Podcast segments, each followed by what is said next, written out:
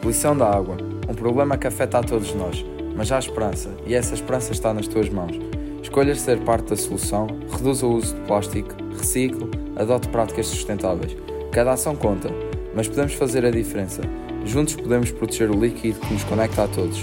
O que não acaba no lixo, acaba no mar. Trabalho realizado pelos alunos Sofia Pinto, André Santos, Carolina Brasil e Miguel Gonçalves, que frequentam o décimo A na Escola Básica e Secundária da Calheta Açores.